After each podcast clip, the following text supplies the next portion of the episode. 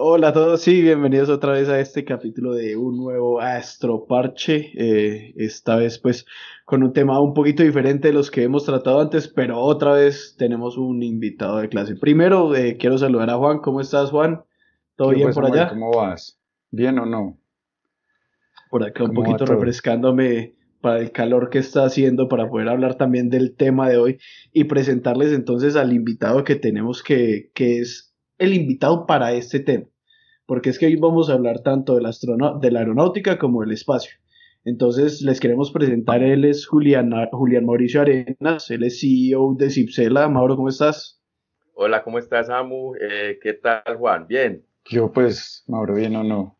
Pues bien, aquí en esta tarde de lunes como un poquito extraño porque en estos días de tanto streaming, de tanta reunión virtual, eh, los fines de semana trata uno de no tenerlas.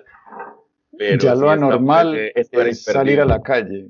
Pero esto sí, esto es diferente, esto es parchadito, esto es una, una charlita, yo no sé si ustedes tienen polita y yo tengo, yo sí estoy prevenido, pero entonces eh, hay, hay, que tenerla así. Pero entonces, Mauro, eh, contanos un poquito de lo que haces, pues porque nos dirán por qué te invitamos a vos y, qué, qué es Ipsela, sí, cortico, por, por qué fue que te invitamos a vos.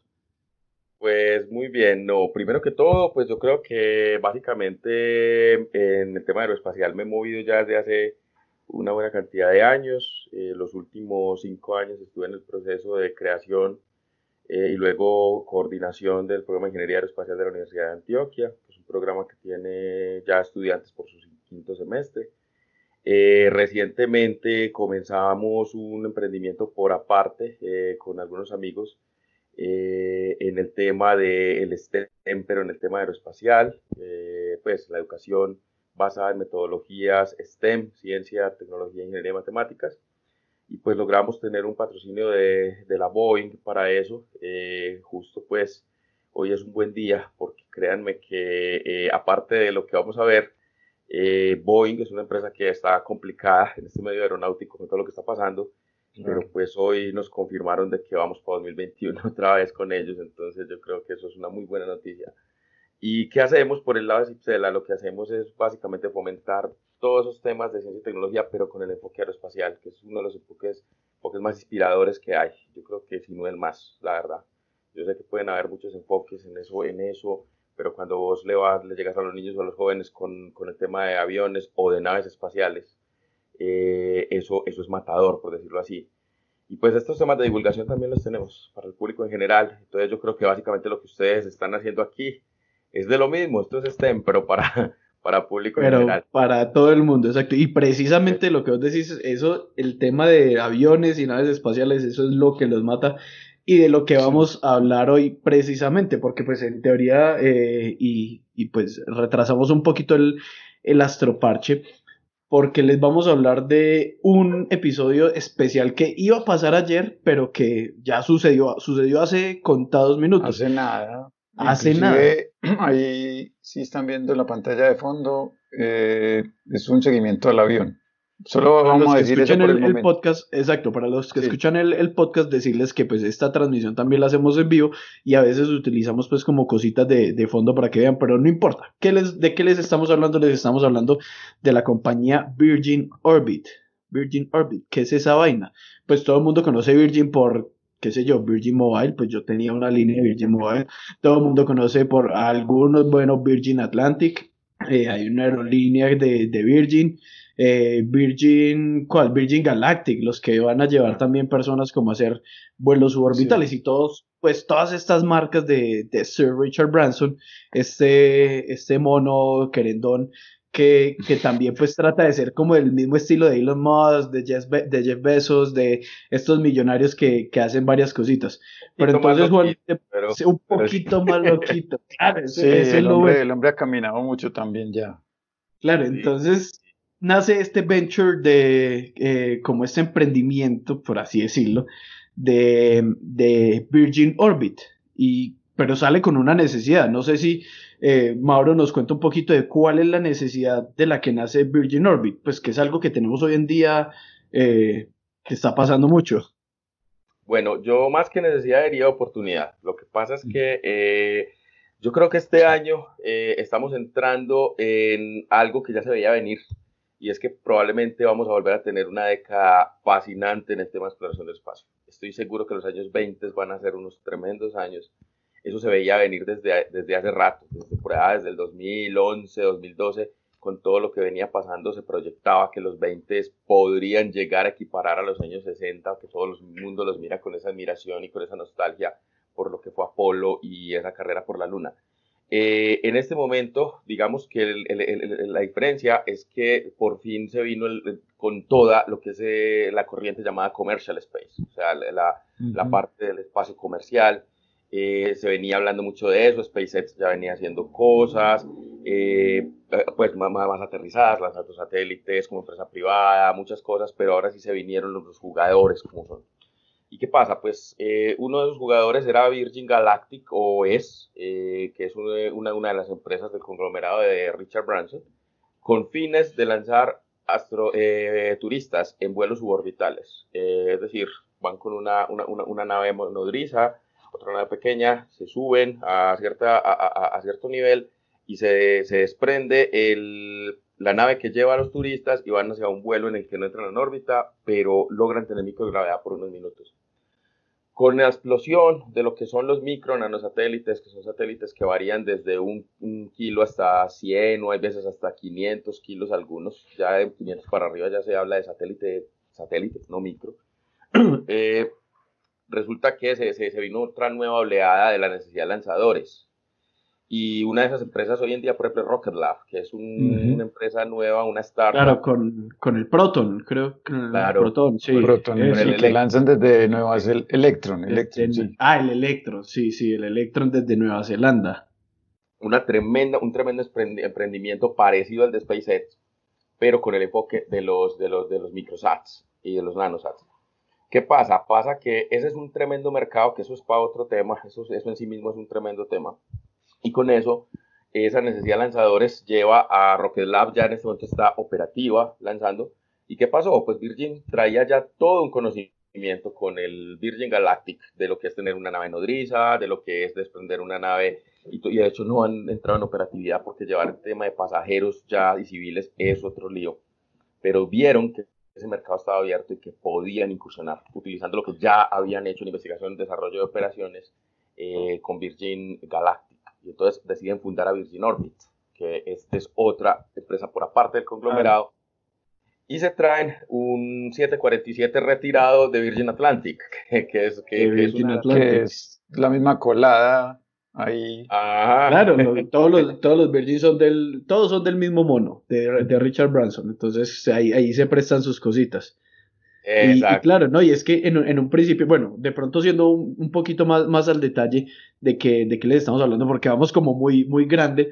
Entonces les estamos hablando del, como Mauro lo dijo, de un 747, un avión de estos de pasajeros que le caen más de 300 pasajeros, un avión enorme, que no sé, pues en Colombia por lo menos por estos días hemos podido ver, bueno, yo estoy en Bogotá, hemos podido ver varios aquí llegando y saliendo, y este 747 tiene colgado el ala, tiene colgado un cohete, un cohete, sí, esos mismos que vemos despegar desde una plataforma eh, en Cabo Cañaveral o en Nueva Zelanda para el caso de, Rocket Lab. Esta vez lo vemos despegar desde un avión, desde un 747, porque hay montadito. Entonces el, el, hito que teníamos es que el lanzamiento, pues que iba a ser ayer, se aplazó, eh, nosotros aplazamos el astroparche y se dio hace unos cuantos minutos ese lanzamiento. Pero entonces ahí me queda la duda. todo el mundo está usando, SpaceX está usando los lanzamientos desde tierra, Rocket Lab los está usando desde tierra. de pronto Juan nos puede contar un poquito más de los beneficios que tiene. ¿Para qué voy a montar un cohete en un avión? Es que eso, eso cuántas veces lo, lo habíamos visto. Creo que es la primera vez que lo vemos. Pues a ver, si, si no estoy mal, tenemos varios casos. Mira, si Virgin, Virgin ha tratado como de, dentro de sus objetivos y misiones de empresa, eh, hacer ese modelo, es decir, una nave, eh, para hacer una nave nodriza y poder lanzar su carga, como vimos con Virgin Galactic. Eh, este, este tipo de lanzamientos no es realmente muy nuevo, es, están moviéndose mucho ahora con el tema de cohetería, pero por ejemplo, a mi memoria viene el X-15, ¿cierto? Que es el avión supersónico de los años 60 que iba eh, pegado al B-52, donde era soltado y que muy, yo creo que de las mejores escenas que yo he visto en el cine ha sido la primera escena de, de First Man con la historia de Neil Armstrong, que es ese vuelo del X-15. Sí, señor. Esa es una nota. Ese, tipo de, ese tipo de vuelos captivos los hemos tenido. O sea, vuelos con made in flies. Sí, eso. Sí, Mauro. Es que otra cosa es un cohete. claro. Hay que tener en cuenta que, que sí lo había ya comercial. O sea, la, primera empresa que lo tuvo fue, fue Orbital Science en los años 90 con el cohete Pegasus. que ya es Orbital ATK hoy? Hoy en día es ya Northrop Grumman. Eso ha dado vueltas todas. Esas empresas, los conglomerados se unen, se, se separan, se los compra el uno, el otro. Eh, pasó por, por Orbital ATK y luego ya hoy en día es Northrop Grumman. Eh, y tuvieron ese, ese modelo de tener un cohete, eh, no recuerdo qué avión era, creo que era un Lockheed L-10. Sí, un L-101. Ah, eso sí, 101 creo, que, es, el, que es la denominación, un trimotor. Eh, y ya lo venían haciendo, o sea, el modelo, el modelo, el modelo sí existe, sí existe desde hace tiempo ya, eso es desde los 90, pero resulta que estaba como muy supeditado a satélites relativamente pequeños, el Pegasus eh, es un cohete más pequeño, sólido, y ahora eh, la innovación aquí con Virgin es que ellos casi que el cohete, el Launcher One, que es el nombre del cohete, es incluso más grande que el Electron de Rocket Lab. Ay, madre, es que estamos hablando de algo grande y es líquido. O sea, es un cohete, el primer cohete líquido que vuela eh, con este sistema de plataforma eh, montada en el ala de un avión. Por eso necesitan un 747, porque es un cohete más responsable, por decirlo así.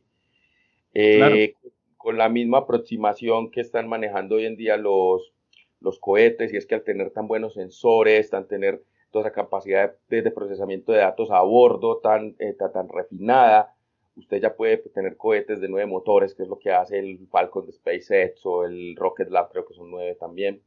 Y eso lleva a que usted puede construir motores más pequeños eh, en racimo y entonces eso es la explosión que estamos teniendo de los tremendos cohetes que se están haciendo.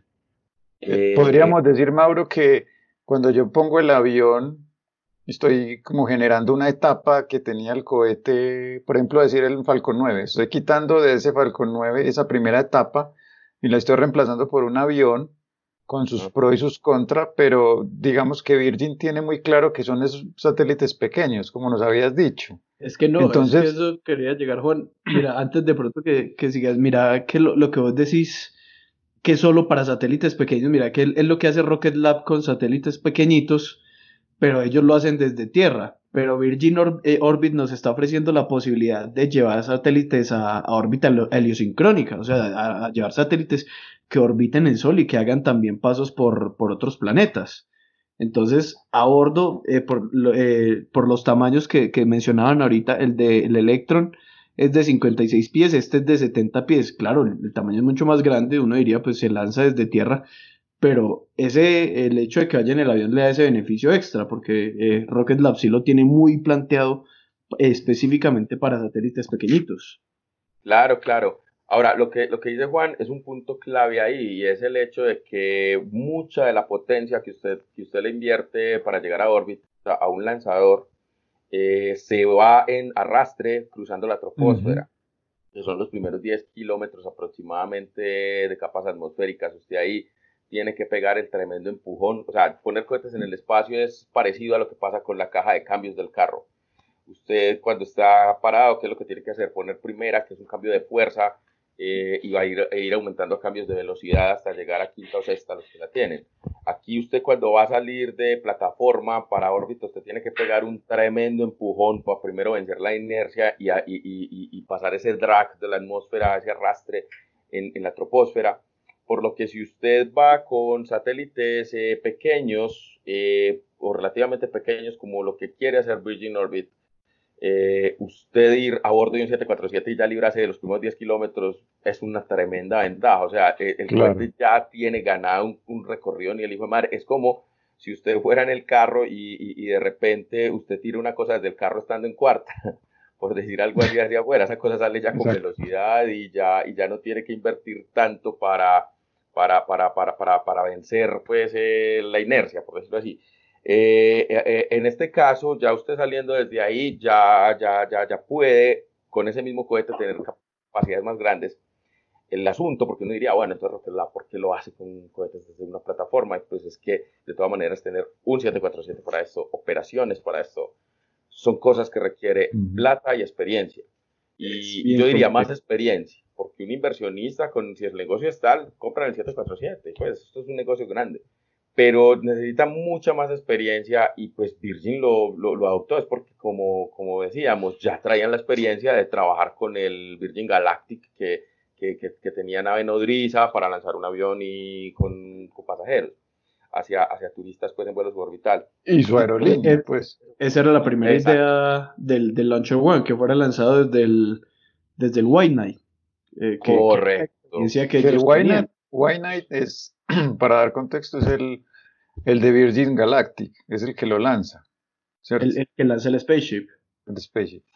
O sea, es una colada que uno dice, bueno, Virgin, porque cuando uno más o menos lee como la historia, es como que se empezaron a repartir cargas ahí, dijeron, no, esto lo iba a hacer primero Virgin Galactic con el, como decían ustedes, con el eh, White Knight, y ya empezaron como ya, bueno, listo, esto va a ser una empresa que se va a dedicar al lanzamiento a través de un avión que va a tener un cohete de cargas de satélites pequeños y ya sabemos cuáles son nuestras máximas cargas, cuáles son nuestro tipo de, satélites y ya lo otro es, digamos, turismo espacial. O estoy muy perdido, es más o menos así. correcto. Qué pena eh. que los interrumpa ahí, sino que quería mirar aquí, lástima, parece que tuvieron un problema. eso, eso es lo que estamos viendo ahorita. Sí, el cohete salió, pero al parecer tuvieron, no han dicho que tuvieron, pero no llegó a órbita. No, no, no, no, no, se, no se puso el satélite pues, que llevaban. Y hay que esperar a ver qué pasó, pero es muy normal en estas cosas. Sí, claro, no es que estábamos, les contamos que estábamos siguiendo como el minuto a minuto, pues ahí los que están viendo en pantalla, están viendo el, avión volver a, la base, eh, a Mojave, al Spaceport, enseguida les hablamos un poquito más del Spaceport, eh, pero lo, lo, último que supimos de que, que tuiteó, porque esto no se transmitió en vivo como, como con otros lanzamientos, lo, dije, lo que dijeron fue que efectivamente el Launcher One se separó, pero que la misión terminó muy pronto en vuelo. En vuelo, pues esa es como la forma diplomática de decir, algo nos pasó, sí se soltó el cohete, pero no pudimos terminar, pero no lo vamos a decir todavía porque pues no sabemos qué pasó todavía. Pero pudo ser eso, pero es que ya, o sea, esta, esta la idea era la prueba, que fuera la prueba de, hablemos un poquito del cohete. Eh, esta prueba la idea era que se soltara el cohete y se fuera ya a entrar en órbita, porque es que este ya lo habían probado de, de simplemente soltarlo y que cayera. Sí, ahí, ahí antes de, de Mauro, eh, por aquí por el chat, nos preguntan, por aquí está Sebastián Zapata, que es muy curiosito de todas las cosas. Él nos pregunta que eso que estabas hablando del lanzamiento del cohete, eh, el avión cómo se tiene que orientar para que lo lance, o sea, ¿qué debe evitar el avión hacer en el momento de lanzar ese cohete? Pues a ver, básicamente hay dos cosas. Una es el tipo de órbita para el que vaya. Eh, entonces, pues en este caso iban a intentar una órbita, entiendo que una, una heliosincrónica, es una órbita polar de 500 kilómetros aproximadamente. Eh, por lo que la alineación del avión básicamente era a lo largo de los meridianos, o sea, una alineación norte-sur. La verdad, no sé si lo hizo norte-sur o sur-norte el lanzamiento, se alcanza con cualquiera de los dos. Si es un lanzamiento ecuatorial, pues tendrá que coger un perfil en el que el vuelo vaya en sentido este-oeste, perdón, oeste-este. Ese sí es restrictivo para ese lado porque necesita ayudarse a la rotación de la Tierra, es la idea.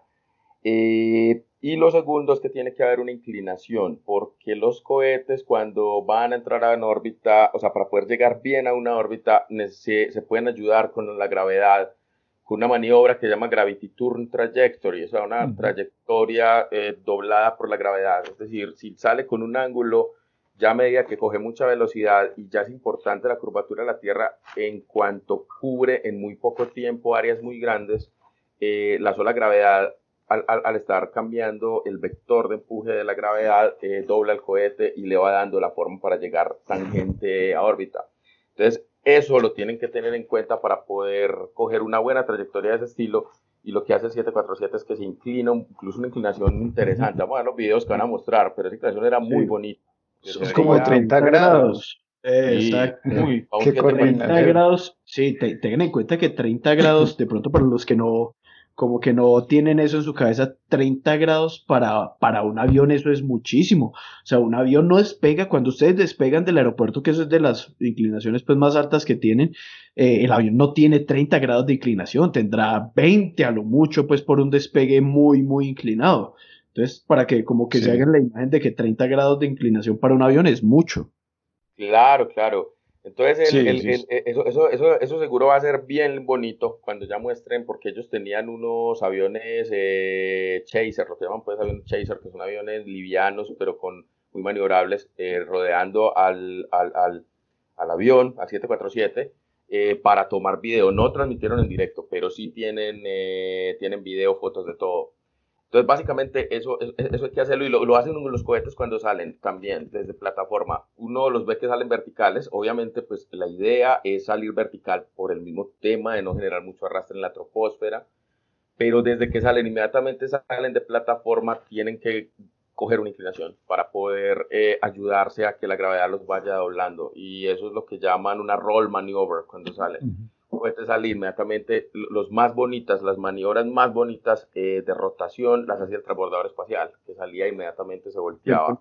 De cabeza. Ah, eso sí, porque es la manera más estable de hacer el, la inclinación. Pero inmediatamente sale 90 grados, tiene que coger una leve inclinación y la Tierra ya le va ayudando y lo, lo, lo va llevando a que tangente allá. Claro, tiene control desde el de, de, pronto ahí, Juan, lo que preguntaba Sebastián, por, por entonces ahí la separación como siendo más detallados, el, el avión S747, ah bueno, no hemos dicho el nombre del avión, que es, el nombre es espectacular.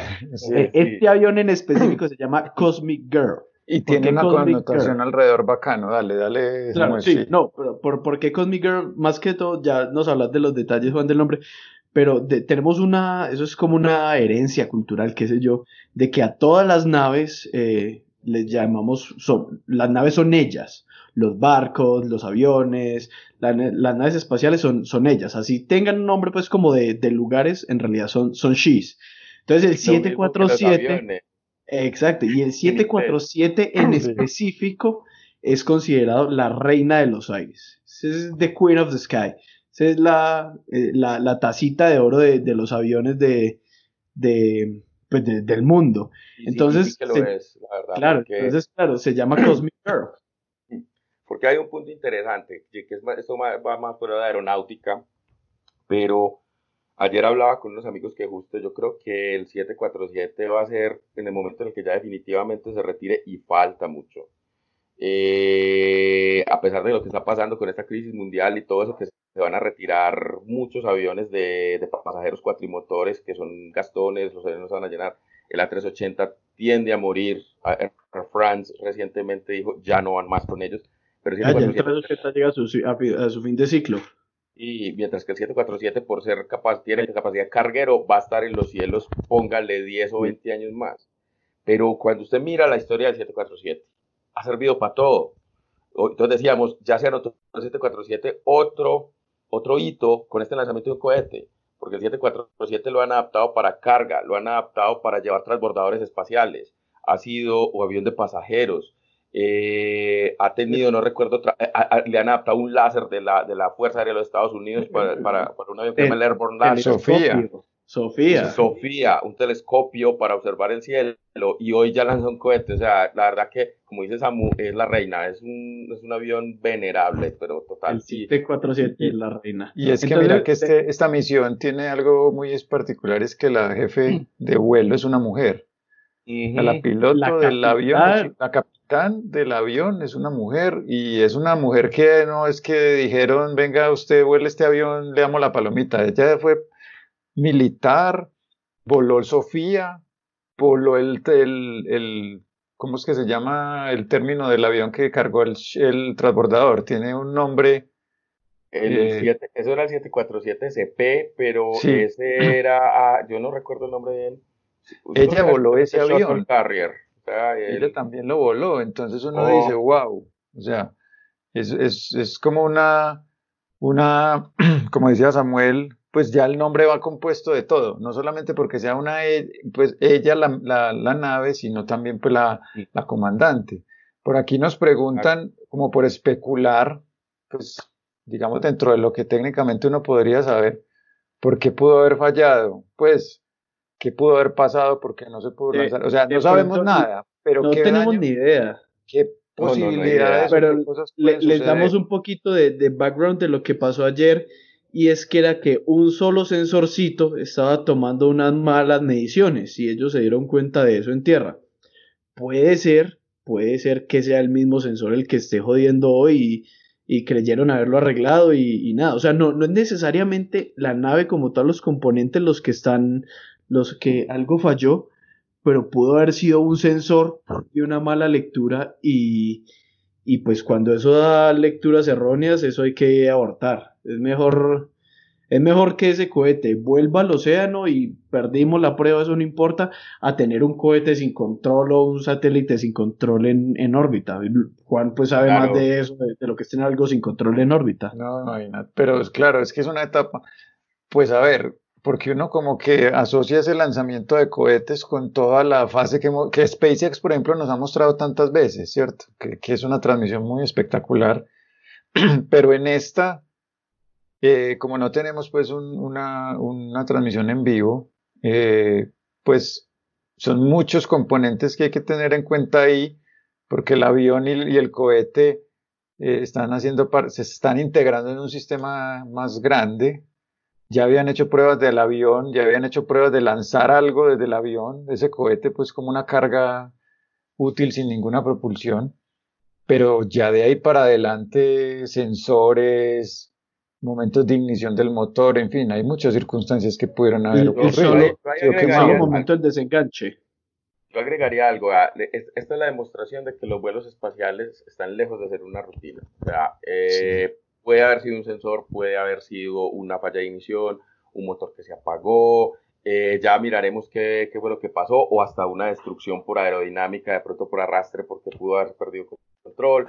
Pero más allá de eso es que precisamente, eh, a pesar de que se viene todo el, el, commercial space, la parte comercial del espacio, todavía esta vaina no está dominada como, como pasa con los vuelos eh, normales en aeronáutica, es decir, los aeropuertos, por estos días no, pero normalmente sacan y sacan pasajeros y, y, se vuela todo el tiempo, todo el tiempo, y cuando hay un accidente y lo comparas con el resto de vuelos que se hizo en un día, pues prácticamente es demasiado bajo el, el error.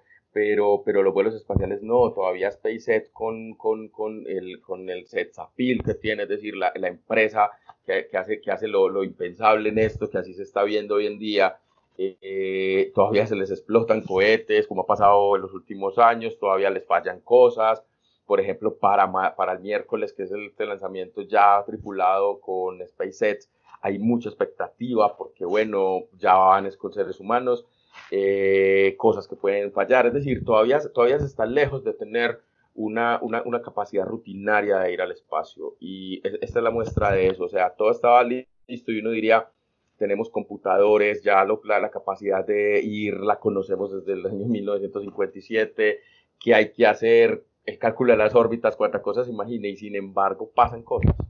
Que, que, que después van a ver, ah, o un falla de procedimiento porque no montaron bien un sensor, o una falla de fabricación, o tal vez algo que no conocían y entonces tienen que aprender de ello.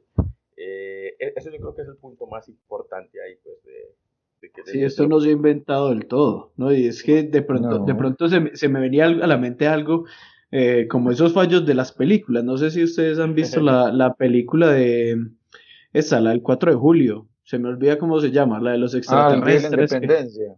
Eso, Día de la Independencia, gracias que, que, le van a lanzar un cohete a la, a la nave ah, ah, y, y, que el cohete está bloqueado, que el, pues que el, el dispositivo que, que desbloquea el, el cohete está, se, se, se bloqueó y, no, y casi que no lanza el barraco. Es algo que pudo haber pasado acá, ¿no? Pues porque, o sea, lo, lo que les estamos diciendo es que este cohete va pegado al 747 en un dispositivo que, que construyó Virgin Orbit. Pues eh, esto no, no, no, es nuevo del todo porque en ese espaciecito se había usado para que los 747 cargaran motores de repuesto. O sea, el 747... Eso te iba a preguntar, a ustedes no les iba a preguntar eso, porque yo leí que el 747 tiene la capacidad de un quinto punto de anclaje para transportar motores eh, cuando está en vuelo.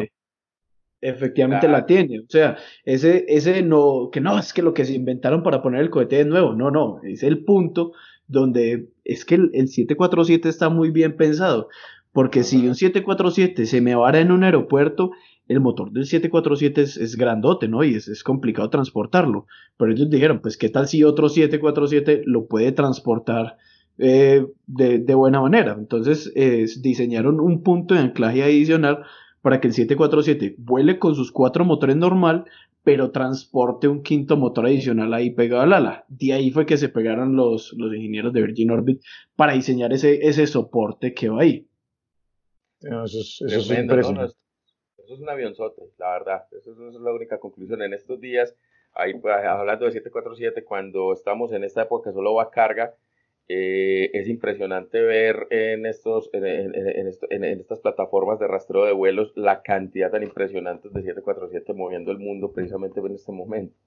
Y, y, como dicen, o sea, es que, es que la versatilidad de ese avión es tremendo. El, el, el 747 Shuttle Carrier, que era pues el que llevaba al transbordador espacial, eh, usted lo veía, usted no se imaginaba él, con otro avión encima. Sí. Y detrás incluso le, tenían, le tuvieron que adaptar la aerodinámica para poder tener el, porque, porque el transbordador tapaba lo que era el empenaje trasero y entonces pues no había buen control, buena aerodinámica para el control, entonces le tuvieron que poner unas aletas laterales, pero esa vaina funcionaba y pues la fiabilidad, ni hablemos de eso, porque para usted montarle un transbordador, eso no podía fallar, o sea, eso no podía iniciar abajo con un transbordador con una nave esa encima. Eh, o por ejemplo, cuando decía Juan ahora lo del Sofía, usted tener, usted apuntar hacia el infrarrojo, o sea, hacia muy lejos en el universo. Usted necesita un sistema pero exquisito de estabilidad a bordo del avión y que el avión también sea muy estable porque hay turbulencias de todo. Ese avión es una belleza. Eh, no, y es que los sistemas, es la versatilidad que tiene porque los sistemas que se le pueden meter, o sea, ahorita estamos hablando pues del Sofía, del 747, pues que también es bombero, tiene capacidad de, esparcir un, un retardante de, fuego, pero este, este en específico, eh, lo que le acondicionaron, fueron dos cositas súper especiales que le acondicionaron. Una, pues Panasonic era como le encargó las comunicaciones, entonces le acondicionó a este 747 una capacidad de comunicación pero de punta. O sea, porque si yo voy a tener control de un cohete a bordo de un avión, tengo que tenerlo en tiempo real y con una demora, pero mínima, lo más mínimo posible. Entonces, este es un avión que tiene unas comunicaciones impresionantes. Y lo otro, el, otro tema que ahorita lo habíamos tocado, pero no lo detallamos tanto, y es que ustedes lo dijeron, este es un cohete que, que funciona con combustible líquido el combustible líquido hay que tenerlo a muy baja temperatura. Yo no sé si ustedes han visto cuando, pues los que nos escuchan, cuando va a haber un lanzamiento desde tierra, cuando se separa esta torrecita del, del cohete, el cohete suelta como un vaporcito. Y es porque el cohete está muy frío y el ambiente está caliente, entonces empieza a evaporar todo, todo esto. Este cohete es de ese tipo de combustible líquido que tiene que mantenerse a muy bajas temperaturas. Entonces, pues, madre, ¿cómo le acondiciona un sistema de esos a un avión?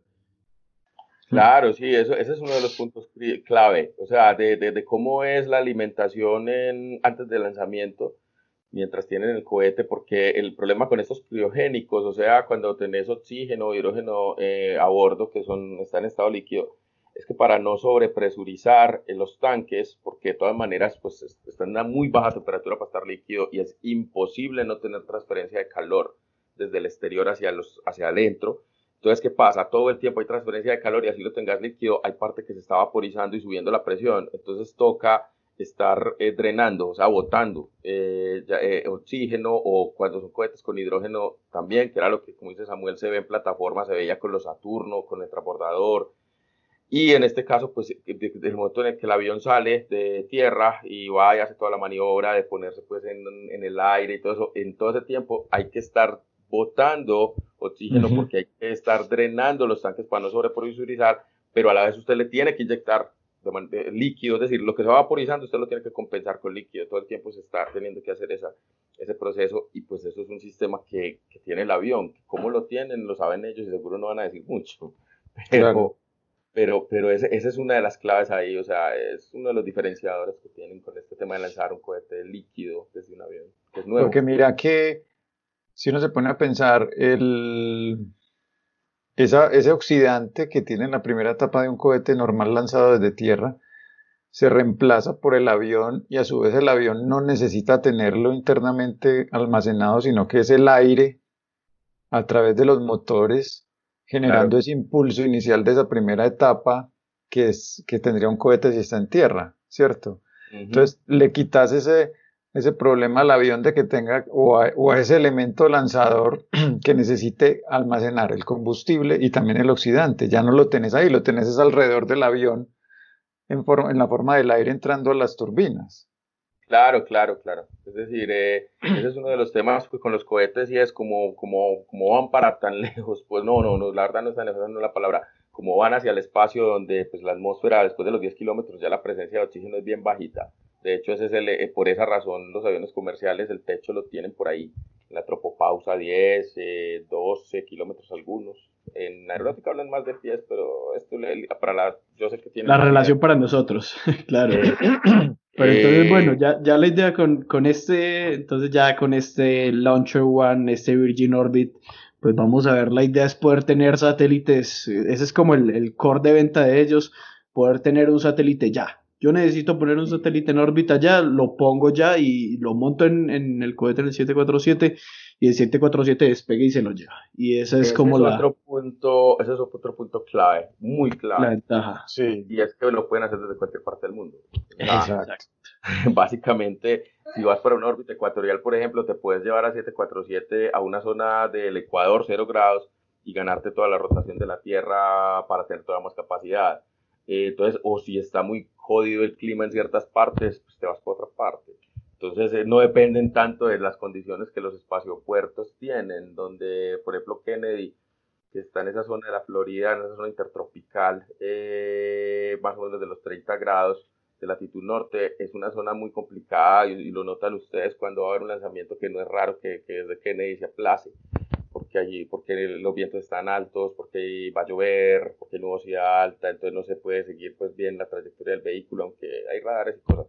Pero pero este, la versatilidad es muy grande cuando vos tenés un avión que se puede ir hacia el mar y, y desde hacer un lanzamiento. Y eso es una de las claves los diferenciadores. Y, mira que ellos tienen tres puntos de lanzamiento eh, como establecidos, es lo que estabas hablando, Mauro. O sea, dependiendo de la inclinación de la órbita, yo lanzo mejor de ciertos puntos que, que ha establecido Virgin Orbit. Está de donde salieron, que es Mojave, está la Florida, y creo que ya pueden, ellos piensan lanzar desde Guam, en el Pacífico, para cuando son órbitas de muy, de inclinación muy pequeña, ¿cierto? Claro, para aprovechar la Tierra. Guam está casi por lo, casi, casi en el Ecuador, en el Ecuador. Y, entonces cuando es inclinación eh, pequeña, usted se puede ganar más o menos, son como 1500 kilómetros por hora, lo que le, regala a usted la Tierra a la altura del Ecuador, creo que es como por ahí. Es una velocidad muy buena. O sea, para, para alcanzar los 28.000, que es la órbita, pues de entrada ya te está regalando eso. Entonces, es de las grandes ventajas que tienen estos, este sistema de aviones. Ya Orbital Science lo hacía, pero con seguridad este ahora va a ser un sistema todavía más espectacular. Claro, con seguridad, sí, ya, ya vemos que Virgin Orbit se, se inserta pues en el negocio de, de los micro y nano satélites y veremos, SpaceX ya nos sorprendió por estos días con muchos satélites eh, en órbita ya veremos muchísimos más participantes de este tema Con clientes más variados también, ¿cierto? Porque ya al ser satélites pequeños, micros y demás, ya vas a tener una variedad muy grande. Sí, Claro. Bueno, Juan, eh, Mauro, ¿algo que decir? No, que el, programa excelente, este formato está tremendo, no solo como por esta época de, de coronavirus, sino de, yo creo que es un formato que va a tener mucho futuro después, porque la verdad para una tarde de domingo, una mañana, donde uno en el radio lo que le están ofreciendo es casi que religión y cosas de estilo en las emisoras culturales o, programas de ese estilo, eh, tiene, tienen tremendo potencial y no, gracias por la invitación, bacanísimo. No, Mauro, vos sabes que aquí este espacio está abierto. Es la casa. Para cuando, cuando quieras tocar algún tema, nos haces así una llamadita, una perdida por Skype y de una. Entonces ya está en la casa de los astroñoños y pues como el 747 el Cosmic Girl ya aterrizó, vamos aterrizando este programa también de una vez. Eh, Mauro, muchas gracias pues por aceptar la invitación. A Juan, gracias por estar con nosotros. Eh, lo que les digo, síganos en redes, ya estamos en Instagram, Astroparche nos pueden encontrar, nos encuentran en Twitter, Sampal66 y Juan F, y Juan F Puerta, JF Puerta. Eh, nosotros las redes de, Mauro, ¿cuáles son y las de Cipsela? De Mauro, ¿cuáles son? Eh, sí, no, pues eh, Twitter me pueden encontrar como arroba Julián M. Arenas y Cipsela es muy sencilla, en todas las redes es Cipsela Corp, o sea, arroba Cipsela Corp para Twitter, eh, Facebook Cipsela Corp, es la Cipsela Corp, en YouTube todas, todas son Cipsela Corp, con eso la pueden Entren, vean las redes, entreténganse ahí, hay mucha cosita bacana para ver en el tema de STEM y pues siempre vamos a estar publicando eh, cosas de, de astroñoños. También nos pueden encontrar en Spotify como Astroparche, ya no es excusa no escuchar el programa y pues nada, nos vemos para el siguiente programa porque también tenemos un tema caliente que va a estar bueno. Entonces, otra vez muchas gracias, Mauro. Juan, muchas gracias. gracias a ustedes, Mauro. Muchas gracias por haber estado con nosotros. y nos vemos en el próximo programa. Chao, chao. Chao, chao.